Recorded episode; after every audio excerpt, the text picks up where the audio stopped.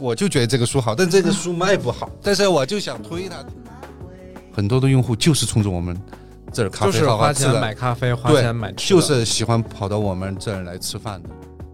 跑到那个地方有太阳晒进来，拿一本书看一下，是吧？喝一杯咖啡，然后顺便拿出手机照一个相，然后就发一下朋友圈，我觉得那也可以啊。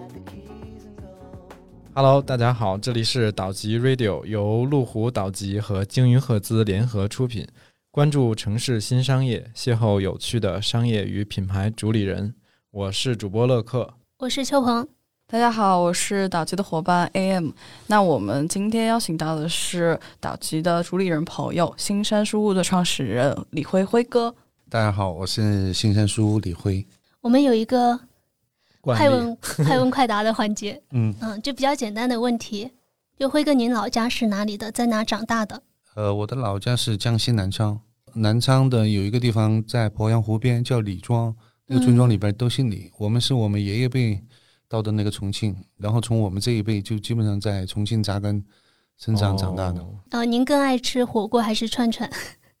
肯定是火锅。对，毕竟是重呃庆。串串是串长大的串串串是成都传到重庆的，嗯火锅才是那个重庆传到成都的。嗯，呃，闻到什么样的气味会让您觉得瞬间放松下来？什么样的气味啊？呃，比如说就是像咖啡香的这种香气，就能让我放松下来。哦，对书店对于您来说，您觉得它更像是森林、大海，还是星辰？我觉得像是那个好感性啊！突然，大海吧，波澜壮阔。但是你要知道，你永远没有办法去征服它，因为书店这这个行业其实是一个非常艰难的那个行业。呃，目前整个的这个行业其实是处在一个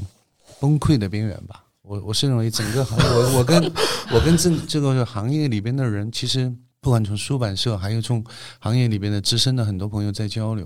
我觉得书业目前最大的问题是，整个书业从上游出版到发行的整个生态，由于呃前面的电商的那个冲击，还有就是我们作为从业者在里边所扮演的角色，导致现在整个出版和发行的生态其实已经整个土壤已经被破坏了。所以在这样的环境下面，这出版和发行行业里边，就是能够生存的好。并且能够持续生存下去的，就是品牌，就是其实不多。我客观上来讲，今天从快问快答这个这个环节，已经奠定了我们是一期很艰难的话题。奠定了一些悲观的色彩。对，嗯，对，开玩笑哈。那我们开始正式的进入我们今天的一个话题。其实一上来我自己有一个挺好奇的问题哈，嗯我们现在所所说的这种独立书店，就这个独立它的标准是什么？比如说跟跟什么东西对比才说有独立跟非独立书店这种模式？其实对独立书店，我我认为其实现在有很多的不同的理解吧。嗯我说一下我心目当中的那个标准。嗯我认为所谓的那个独立啊，它是和规模对立起来的。嗯，就是独立，我们想到的独立书店，它应该是一个规模不大、小而美。的它其实跟规模，我认为是两个方向。如果说你说发行呃一个大型的连锁的那个书店，你说它叫独立书店，这说不过去这是说不过去的。嗯。第二个呢，就是我觉得叫独立，是因为它一定跟它主理人的个性以及主理人的精神就是强相关，嗯。就是他一定在书店的，就是这个场域里边能够表现他个人的喜好的一些精神，所想要表达的一些观点和态度，这也是客观上来讲，就是大型的连锁的那个企业，它是没办法来做这个事儿的，嗯因为它依然是在做那个市场方面的东西。嗯，所以总结起来，就是我对独立书店我评价的标准，一个是规模，一个是有没有主理人的精神。哎，这个跟我们当时在列这个问题的时候，我们内部探讨的结果几乎一致哈，就是总结了两条：一个，首先你不能不可能是全国大规模去连锁做这个生意；再一个，主理人投入了多少心血，以及嗯。他个人的喜好跟品味，甚至会影响到这个书店的选品，这个也是很重要的。一定是。所以，嗯。那新山书屋应该算是一个比较标准的独立书店的样子，对吧？嗯，我其实我自己定义，按照我自己的那个标准，我我我觉得就是新山只能算一半，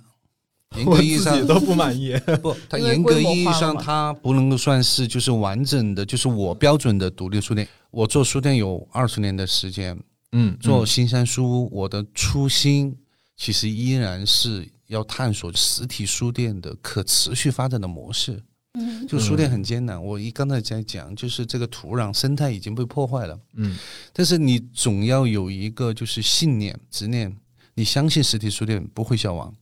不会消亡的前提是因为你深刻的相信纸质书它不会消亡，嗯。那么它一定会有人群对。来接受它，就意味着未来的书店它可能是跟时代更加吻合的一种形态，嗯与时俱进的一种方式来进行呈现。那其实我做的这个事儿，包括做的新生书屋，其实还是在探索，就是实体书店的可持续发展。从这个角度来讲，我要求就是我做的这个事儿，它必须要有一定的基础的规模，嗯因为做不到基础的一个规模以后，这个可持续发展，我认为作为企业来讲，这个可持续发展，我觉得就无从谈起，它更像是基于个人的一个情怀。所以说，从这个角度，就和我刚刚说的，就是独立书店的那种标准，我认为它是不对的。因为我做书店二十年，我希望这个场地就是每一家新山书屋都有它的那个精神，嗯都有它的观点和态度。我们只能算是一半的那个独立书店吧。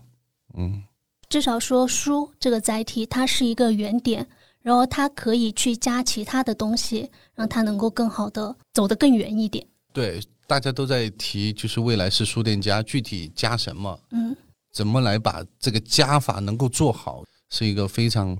大的一个课题，而且也是一个非常难的事儿。其实最近新山在路虎才开了啊、新的门店嘛，也嗯被定义为内部定义为三点零的门店。更大对更对漂亮。对，然后然后辉哥提到了一个书店呃书家什么？那您觉得说在新山三点零的这个门店是书加了什么呢？我们其实有两块来组成，一个是就是从我们的业态来讲，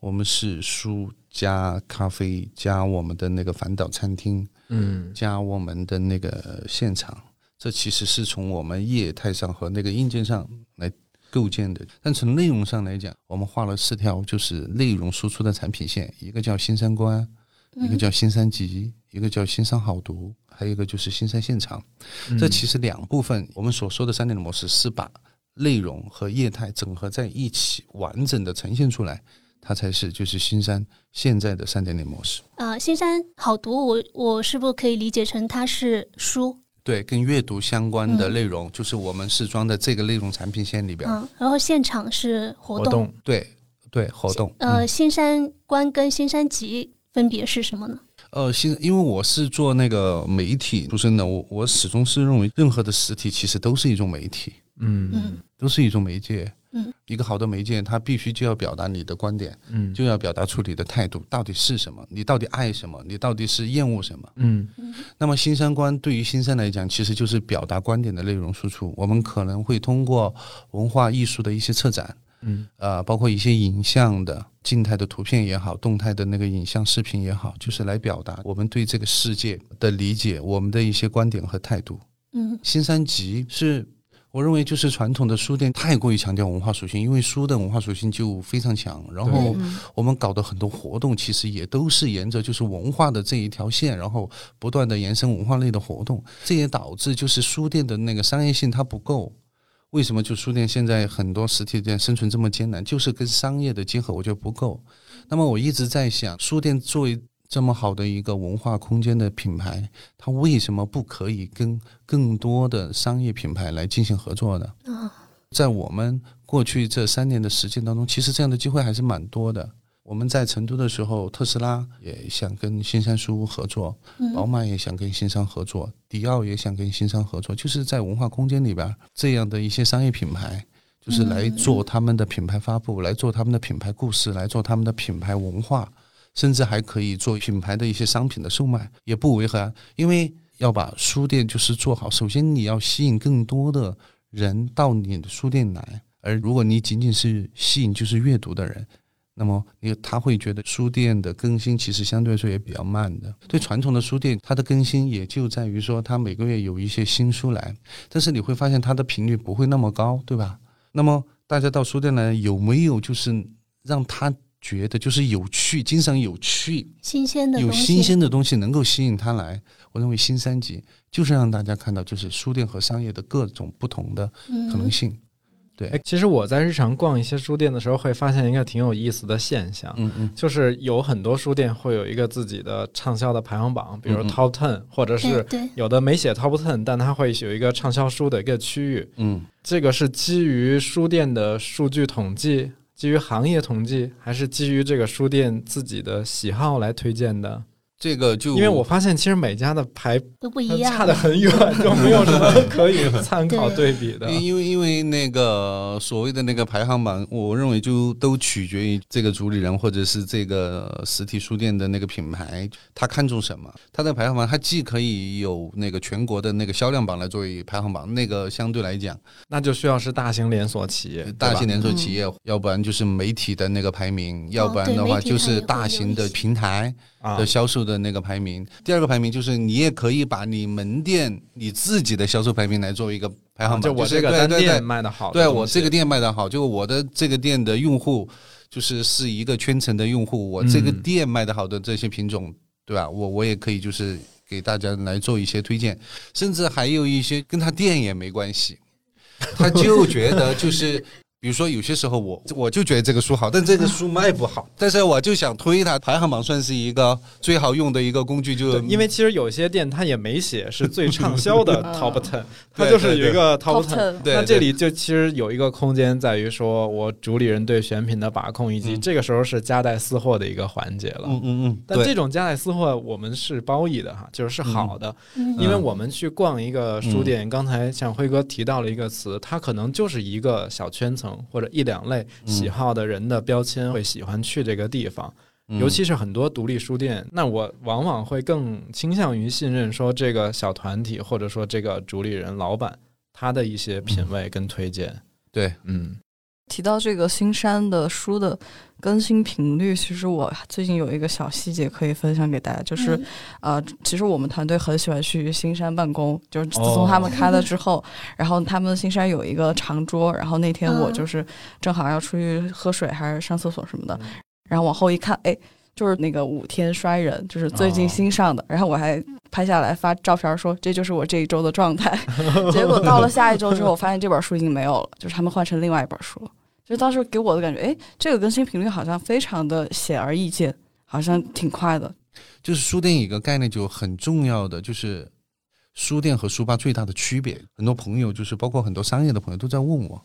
我认为最大的区别是什么？书店要流转，就是它源源不断的有活水，有新书嗯不断的进来，嗯然后通过那个销售，甚至有些卖不掉的书、不好卖的书，它可能有一些退货，它一直在一种生长的一种状态。而书吧就是一锤子买卖，你基本上把这个书摆在那儿。然后啊，不管你开始的时候选书选的多么好，但你一锤子买卖把书就摆在那儿，然后没有新书流转进来了，也没有淘汰机制了，嗯它就不是一个生长状态了。我觉得正常的一个状态，它还是每一个月、每一周，它有就是出版社、出版公司的一些新书，你还是要有一个正常的流转，就是大家经常来逛的时候，他才能够看到这新出版的一些品种，能够来实现就是他的一些消费行为，或者是哪怕不买，他也可以阅读。刚才嗯 AM 提到说很特别喜欢去新山办公，嗯，然后其实之前嗯、网上的人说说有很多人去新山自习，对，嗯，也是首先可能是肯定了这个空间很舒服以及漂亮。那形成这个东西是一开始在空间设计的时候就有这个初衷，提供了这么一个空间，嗯还是说做完之后才有的这些人慢慢多起来？呃，我们从一开始就是设计了这样的空间嘛，这就是我们的那个专门的对于场景的那个设计。呃，我们把这一类的那个场景啊，就是自习的这个场景啊，我们都叫做独乐场景。嗯，就是你会发现有大量的人，其实他们到书店来，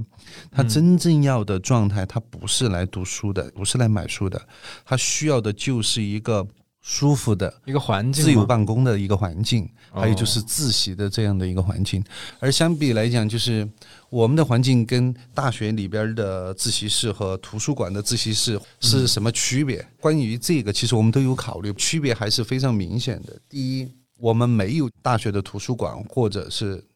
那个专门的自习室那么的安静。对因为我们发现，其实绝对安静下面的那个自习有有些人喜欢，但是也有很多年轻人他还是喜欢。有一些白噪音，然后你会发现很多年轻人实际上是戴着耳机听音乐，然后边做工作或者是边自习的这样的一种方式。第二就是我们会发现，从人性来讲，大家都有窥探欲。比如说，我今天我发现身边的都是来工作的，在我 工作之余停下来的时候，我一定会按照重庆话讲，对，要打一下望。哦哦哦，对对，看要去问一下周边的人在干什么。哎，那两个人是不是恋人？他们是不是刚刚在吵架？哦就就是希望这个空间里边能够呈现出来的那种状态，嗯对在我看来就是好奇的、稀奇的事儿，看到社会百态的一些东西。我是觉得就是这样的地方，让大家也觉得其实会蛮有趣的，他不会在这儿觉得无聊。啊，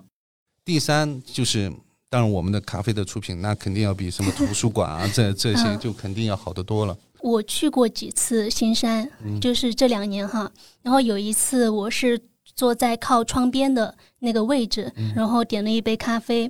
我就也是在休息的时候，我就观察到旁边有一对不知道是母子还是母女，有点忘了，妈妈就在给小孩读《宫西达也》，然后那一刻我就会记得特别的清楚，就是有一点声音，你会觉得其实心理压力没那么大，反而是环境特别安静的时候会有一些心理压力。你是不是还去新山吃饭来着？回来还跟我说挺好吃的。我一开始不信，因为我没有在新山吃过东西。在我想象中，我就觉得一个书店把咖啡跟餐饮做的这么好吃，这个是一个合理的事儿吗？这个板块的业务，嗯，你们团队会把它看得很重吗？当然会看得很重啊，非常重。它是我们探索就是书店可持续发展的非常重要的一环。啊、我上一周我还去了那个宁远的那个远家做了一次那个分享。呃哦，来自对来自全国各地有很哦多生活方式品牌的主理人，嗯。然后我发现基本上百分之七十左右的人都去过新山，然后嗯。尤其是那个天汇店，最关键大家给我的反馈是觉得新山的咖啡好喝，餐好吃，是。然后他们还给我说了一个定义，说是那个新山市书店里边餐饮的天花板。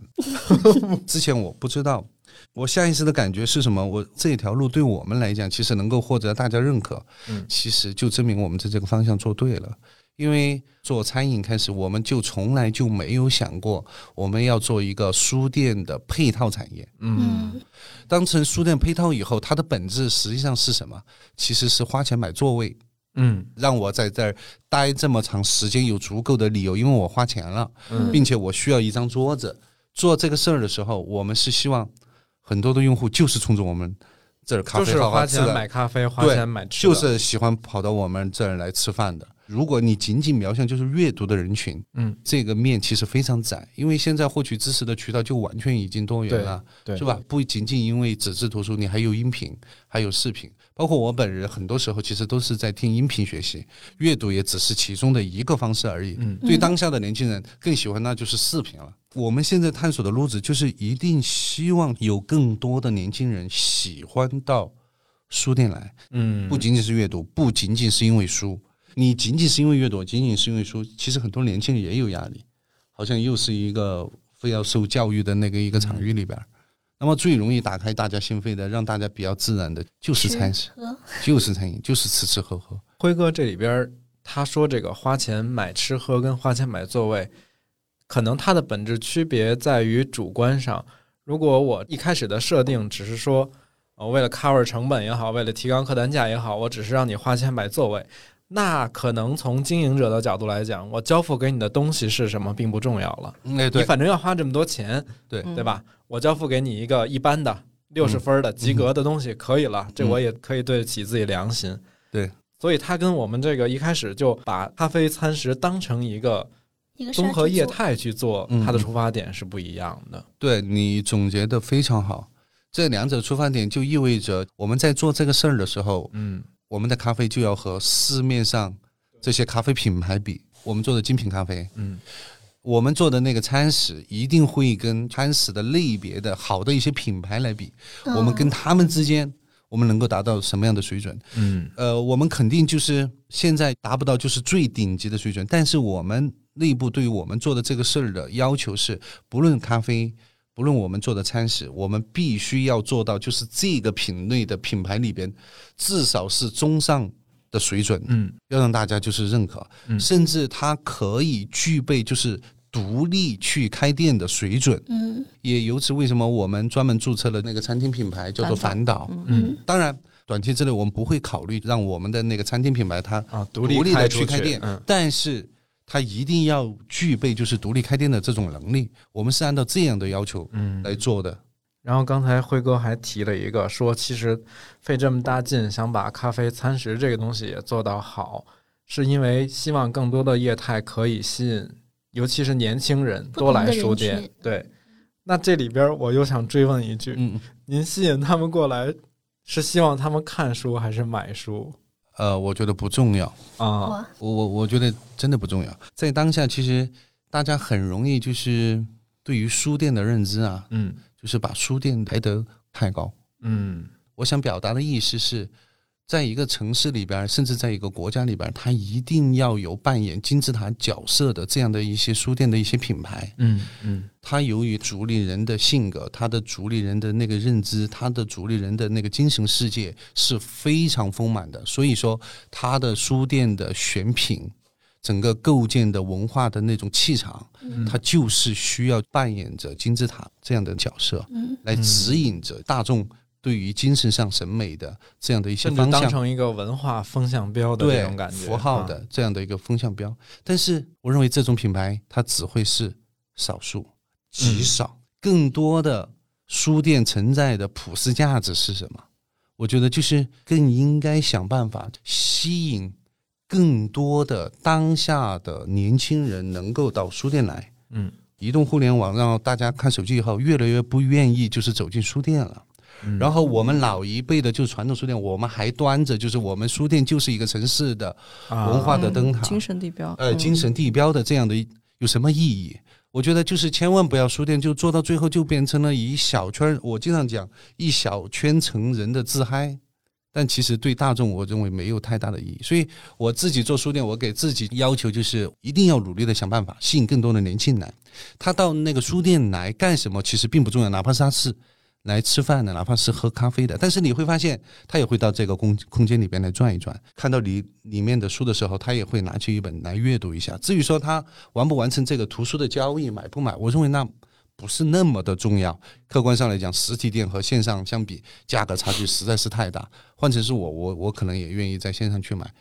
吸引更多的年轻人来，包括呃妈妈带小孩来，他有更多的理由来走进书店，而不仅仅是阅读的时候。你会发现，阅读的这个事儿，包括对于文化亲人的这个事儿，它才有更大的概率发生。辉哥的这一大段，从某一个角度上讲了，就是书店作为一个城市里边的一个空间业态，或者说对作为一个社区里面的一个空间，它的功能到底是什么？你不管你是来自习、阅读、买东西、吃饭，都可以。那这个这里边有一个无奈，我不知道大家听出来没有哈？就他说他自己都有可能说，因为电商便宜，所以就放弃在实体店购买这本书。嗯嗯，嗯那这个 bug 是修复不了、解决不了的吗？电商的这个跟实体店的这个价差是，是源于什么呢？这个就是我开始讲，就是我们这个行业的从嗯出版到发行的这个生态的土壤已经被破坏了。啊，实际上，为什么就是你听出了我很无奈？对，按照我们国家就是专门有一个第三方的机构叫开卷，它对全网实体店还有就是线上都有调查的那个数据。嗯呃，最新的二零二二年的那个数据就是线上平台图书的销售的平均折扣大概在五二折，哦，就是几个大的门户平台这呃，种，包括类似于京东啊、嗯天猫当当啊，对，当当当啊，而且这个五二折还没有包含平台的折扣满减这对些。满减的这类活动，就是平均的 SKU 的那个销售的那个。那这就是日销标价基本就在五二折了，这意思这几年疫情，然后视频电商也越来越卷。哦。现在视频电商卖书的那个平均的那个价格啊是三点几折哦，然后呢，全国的实体店的平均销售折扣八九折，这三个就是销售图书的渠道最大的，他们之间的价差基本上相差了百分之五十。对，这个也造成绝大部分的那个消费者觉得买书打个五折，甚至打四几折，甚至打三几折是很正常的事儿。对卖卖原价它是不正常的。我其实都已经不记得我是什么时候有这个概念的，嗯因为我们原来从上学哈、一开始买什么工具书啊、教材啊、练习册呀，就是原价呀，没人给我打过折呀，那个对呀、时候文学，不管是新华书店，还是我们原来在北京什么西单图书大厦这种专门卖教科书的这种楼，就是标多少钱，就是我结账就是多少钱。对啊，这个折扣演变以后，第一，绝大部分的出版社不挣钱，嗯嗯因为他们被平台大的平台所裹挟，嗯平台要找他们要返点，啊，看起来卖的很多，但出版社不挣钱。除了特别强势的一线品牌的一些出版社，嗯尤其二线、三线的出版社苦不堪言。如果是电商的份额的话，基本上占了就是百分之八十五，线下实体大概也只能够卖百分之十五左右的这种份额。然后关键是平台的电商，绝大部分也不赚，也不赚钱，都是亏钱的。然后实体的书店几乎全面亏损，是这样的一个状态。就然后你们，我不知道你们观察没有，就是在那个视频电商卖书，号称国内第一人那个牛圆圆，嗯，就是北大的毕业的，他参加过那个好像是演是说家，对对对演说家对他曾经最多的时候一场卖过，号称卖过一亿，但现在你会发现他的直播间里面书卖的极少了，他都卖其他商品了。啊，就是书的书他卖书的利润就是太低了，对他来讲，我对这个行业未来来讲，我认为不破不立吧。嗯我觉得必须要重新来制定规则，否则这个行业我认为是非常难的。所以也正因为是这样，为什么就刚刚你讲，就是我们为什么要发展餐饮或者其他业态？其实我们几年前我们就发现，嗯未来对于实体书店，如果你的核心业务就是还是卖书的这个事儿的话，那么你未来肯定是很惨的，就是你是没有生存能力的。那其实这个地方就可以再追问辉哥一个问题，比如说现在新山它的经营的这个几个比例，比如说卖书大概是占能能够营收到多少，然后餐饮大概我我们卖书的营收大概也就不到百分之三十吧，比我想象的低很多哎。还会更低。其他的是餐饮活动对，餐餐饮的占比就比较高，餐饮的话差不多要接近百分之七十吧。哇，不，他们家例外，因为他们家做太好吃 了，也不是所有书店都能这样。对对对，我们也算是我们这个行业的另类吧。那其实，在现在这个土壤下面，成都近几年其实还是开了好几家这种独立的书店，或者是一些它可能有一两家的这种书店品牌。那辉哥怎么来看这个情况呢？书这么不好做了，怎么还有这么多理想主义者打打引号的理想主义者进局呢？我我觉得蛮好啊，我觉得越来越多的年轻人就有他们自己的想法，然后不断就是进入这个领域来实践和探索吧，也许能够摸索出一条路呢。而且另外一个就是成都呃有很多的独立书店，但是真正在做书的，我认为不多。比如说成都新开的野狗，它显然就不是朝那个书店发展，它虽然叫野它是狗书店，其实它是基于文创产品的思对吧维的，它其实不是这样的一个逻辑。然后你说那个围绕着书做的读本屋，算是啊，对就它读本屋还是一个卖书的对，对 对，还是一个卖书的一个逻辑。做的那个人文社科的那种产品，然后他走的还是把那个价格降下来的这条路嘛。嗯还有包括一维、阿俊他们，对吧？那天我跟阿全还聊了一下，就是他最早的设计还是希望能够晚上的时候能够卖一些酒，就是能够有一个社交的这样的一个功能。其实成都还有很早就是五早，五早是吧？哦舞蹈其实也做的蛮好，他其实也是做那个餐饮，我觉得就是也做的蛮好。对，以对吧及他可能更多卖的是杂志类的，我觉得对杂志类的东西，其实偏生书也活方式很少。。对，偏生活方式。对，我其实我不太清楚，说刚才我们提到这几家在成都非常有名，不管新来的还是在成都生长出来的这个图书销售的一个占比，因为确实现在年轻人比较爱逛的，比如我们说野狗，嗯或者像像五藻这种，嗯，它基本上要么就是说有很多独立出版的小刊物，它是基于文创思维去做的。然后还有一部分像一些插画师跟 IP 的衍生授权的一些，呃，或者叫艺术衍生品这一类的。那像舞蹈可能会更丰富一点，有餐食，也有一些策展，嗯然后它整个的圈子也是往生活方式这种方式去走。嗯我刚才听辉哥这个意思，还是说这个是个好事儿，就大家要去尝试这种，就是可能新山，呃，也是在有这种尝试，只是说可能大家每个人选择的路不同。对，嗯其实大家都在不断的实践，不断的尝试。新山还远远没有成功，嗯现在还早，我们也还是在实践和探索的过程当中。但其实我觉得这几家刚才我们提到的这几家，包括新山，给我的一个特别好的感受，就像辉哥说的，不要把书的文化属性放得太大，嗯，嗯，这样的不要把它话，放太高。经营嗯者跟消费者的压力都太大了。对对，那种压力感是什么？就是我在这里，你就应该来膜拜我的这种感受。就现在的年轻人，我觉得讲究就是有自己内心的喜好，在一个地方觉得自由自在，能够待得住。我觉得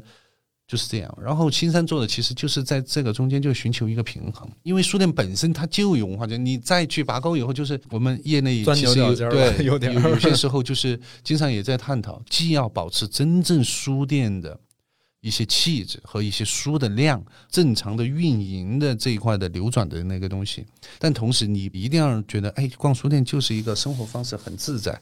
跑到那个地方有太阳晒进来，拿一本书看一下，是吧？喝一杯咖啡，然后顺便拿出手机照一个相，然后就发一下朋友圈。我觉得那也可以啊哎，我觉得也这个没事儿。刚才辉哥形容的这个路径，那其实就跟我们去逛个服装店或者逛个卖什么锅碗瓢盆生活杂货的店是一样的。就是是它啊，可以是啊每一个人的日常。对，其实就把书店做成一种生活方式，这其实就是新山做的。今天听辉哥其实有点感动，因为觉得说还是我原本以为您是一个特别特别理想主义者，但是其实今天见到理想主义者现实的一面。首先，呃，必须要解决生存问题。我客观上来，尤其对在疫情的这三年，其实不只是书店，各行各业都太艰难了，不能就是只讲情怀。嗯，因为你毕竟是一个企业，那我们企业基本上也有接近两百人，嗯，你还是要对大家来负责。嗯，然后最后还想请辉哥，就能不能给大家推荐一下您觉得最能够代表新山书屋的三本书？呃，可以。我个人推荐的第一本书，我觉得还是那个余华的《合作》哦，啊，因为我觉得在当下尤其有意义，这尤其这一次的疫情，嗯嗯我觉得压抑、抑郁，有各种各样的情绪，甚至有很多痛苦。就如同我们当年看那个《合作》的时候，你说作为他主人公来讲，身边的亲人不断因为各种各样的原因哈离开他，你一定感觉到就是压抑、痛苦。甚至我在大学看看他的时候，就在被子里边哭，还惨，真的，对，因为太惨了。但是哪怕最后一个人，嗯他还是觉得有希望的。嗯这本书算是一本比较老的书，但是我认为在当下有它当下的一些社会意义，所以我也推荐，如果大家没有去读的话，就可以去读一下，甚至读过也可以去重读一遍对遍。重读一遍。第二个就是，其实也相对来说也算一本老的书吧，它是那个三联书店出的，这本书的名字叫《跨越边界的社区》。哦，向标的，对，向标的，哦，那向向标是非常厉害的人。我给大家推荐这本书，是因为新山其实在选品的时候，我们想表达的一些东西，就是除了宏观叙事以外，嗯其实我们要去关注，就是在宏观历史里边一些微观的一些事件。这一段历史就是在北京的那个城乡结合部啊所诞生的所谓的上世纪的所谓的浙江村，是吧？嗯它的那个变迁，它的历史的形成，包括从国企、从那个外来的人口、从政府、从当地，我觉得是微观的一段小历史的一这个切片吧，但是有助于我们对宏观历史的一些认知。第三本就是我要推荐的，就是当我们不再理解世界。它应该是二零二一年的国际的布克奖，智利的那个作家本哈明·阿巴图特，嗯我觉得这个作品其实很神奇，他把那个历史上就是非常有名的五位数学家和物理学家的真实的故事，结合到一些魔幻的一些事件上面，这些科学家既可以为人类做很大的贡献，也可能在某个时期就是要考验人性的。它是一个魔幻主义的作品。对，我是我是这么看。魔幻现实主义。对，这三本书我认为就代表了在不同的时期我们对于就是选品的一些看法和逻辑吧。如果十二月的话，大家去麓湖的那个店有没有什么活动？呃，新山的那个活动，第一一定会有年轻人感兴趣的，比如说类似于像脱口秀、一些话剧、戏剧方面的一些东西，让这些内容就是什么？我们希望它是能够卖票的，就是嗯它持续的输出，然后让大家记得哦，我礼拜四的晚上我要到新山去，因为新山他们那儿那有演出个对有固定的那个演出和活动啊，顺便就是下午我就去喝一个咖啡，顺便我在那儿去阅读一下活动的那个组合。其实对我们来讲，就是我们自己定义，就是希望新山未来是一个全时段的生活方式的一个解决方案。我觉得这个太好了，就是给了我一个很坚定的，又增加了一个去书店的理由。就是今天可能有一个演出，或者我喜欢的某一种艺术形式。对，然后对于十二月份的那个活动的那个排期，就是我确实记不住。嗯嗯，那我补充一个，就是其实我们团队其实跟新山的碰撞，嗯，然后包括说提取新山可能黑胶、微醺这两个元素，然后我们其实想说在围绕着新山做一个去山里的一个嗯偏向于市集的一个活动吧。我们想让新山的整个的这种元素更突出，然后也希望说周边的不论是住户也好，然后喜欢嗯新山空间的朋友也好，都可以过来有一些不一样的体验。这可能是我们会计划在十二月会落成的一个活动。对，嗯补充刚刚辉 对，嗯主要是因为疫情，然后被耽搁了。真好，今天这么一聊，我我突然有点羡慕住在新山附近的人，因为我觉得这是一个能给我一个很舒适的包裹感的一个空间，就是可以吃、可以阅读、可以看演出。嗯。对，对，这一点也是很多就是用户在表达，就是喜欢新山，我觉得非常重要的一点，就是有更多理由待在这个空间里边，并且我们给的理由就是你待在这确实让你很舒服。那我觉得今天特别，我其实有点意外，就是我没想到那个辉哥会这么直给的，把现在比如书店和行业里面面临的一些 bug 跟痛点，可以这么说出来，甚至包括他们新山整个团队跟公司在破局的时候做的这些尝试，能这么直接的说出来，我觉得也可以给其他在这个行业里的人有一定的思考，然后也可以说。嗯，给我们这些消费者能够摸到这个行业的门儿，感觉是它是怎么样在发展的嗯嗯啊。希望成都、重庆的朋友，然后如果有闲暇的一天半天，可以去感受一下这种被包裹着的一个生活状态。嗯，嗯，那我们今天就先聊到这儿。好，就感谢辉哥来跟我们分享这么多东西。好，谢谢大家。好，拜拜好，拜拜拜拜拜拜